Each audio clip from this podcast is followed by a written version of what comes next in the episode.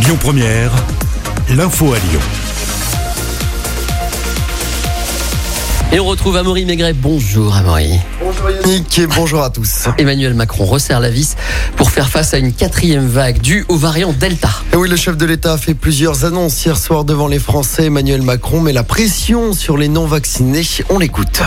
Dès le 21 juillet, le pass sanitaire sera étendu aux lieux de loisirs et de culture. Concrètement, pour tous nos compatriotes de plus de 12 ans, il faudra, pour accéder à un spectacle, un parc d'attractions, un concert ou un festival, avoir été vacciné ou présenter un test négatif récent.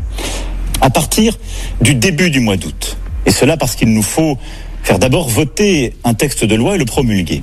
À partir du début du mois d'août, donc.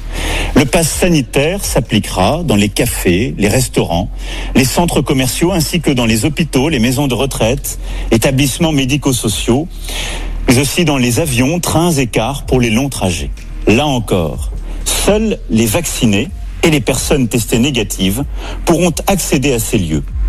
La vaccination contre le Covid-19 va également devenir obligatoire pour le personnel des établissements de santé comme les EHPAD et tous les centres de soins partout en France. Le personnel soignant devra donc se faire vacciner d'ici le 15 septembre. À cette date, des contrôles et des sanctions seront réalisés. Le chef de l'État qui a également annoncé la fin de la gratuité des tests PCR. Ils ne seront plus remboursés à partir de l'automne. Et il semble que le message de cette vaccination obligatoire semble donc avoir été compris par les Français. La plateforme Doctolib qui permet de prendre rendez-vous pour le vaccin a été prise d'assaut par les internautes hier soir avec des records jusqu'à 20 000 réservations par minute.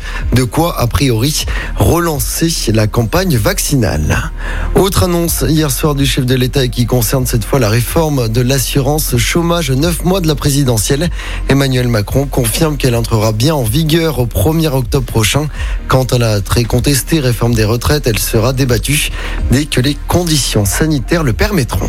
Dans le reste de l'actualité, les premiers feux d'artifice du 14 juillet ce mardi dans le Rhône. Avant celui de Lyon, tiré demain soir depuis la colline de Fourvière, le rendez-vous est donné ce soir à Caluire, Dessines, Cully, Givors, Saint-Priest ou encore à Oulin. Par ailleurs, 450 policiers nationaux seront mobilisés aujourd'hui et demain sur la métropole de Lyon.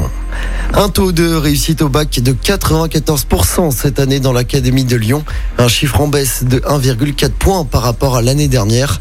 Du côté du brevet des collèges, 88,3% des candidats ont été reçus dans notre département. Félicitations, un mot de sport et le Tour de France. Oui, les coureurs reprennent la course aujourd'hui après une journée de repos hier, cap sur les Pyrénées avec une arrivée à Saint-Gaudens pour cette 16e étape. Pogacar est toujours maillot jaune de ce tour.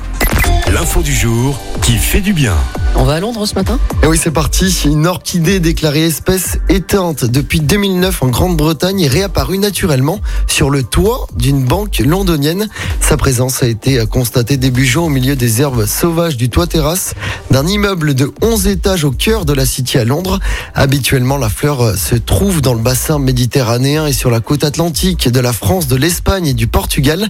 Alors la graine est-elle arrivée avec le vent, avec un oiseau ou bien à cause ou grâce au réchauffement climatique Si le mystère reste entier, cette histoire est bien la preuve que la nature ne connaît pas les frontières. Sur toi d'une banque, on est d'accord Exactement. C'est un placement, c'est tout. Ça finit par faire ses fruits et voilà.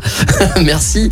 À tout à l'heure. À l'heure. Restez avec nous dans un instant. On parlera des impôts euh, sur la ville de Lyon avec un nouvel impôt pour les résidences secondaires, ce qui fait hurler, en tout cas ce qui fait réagir, la Canole, l'association qui surveille les taxes et les impôts des Lyonnais. On en parle dans un instant.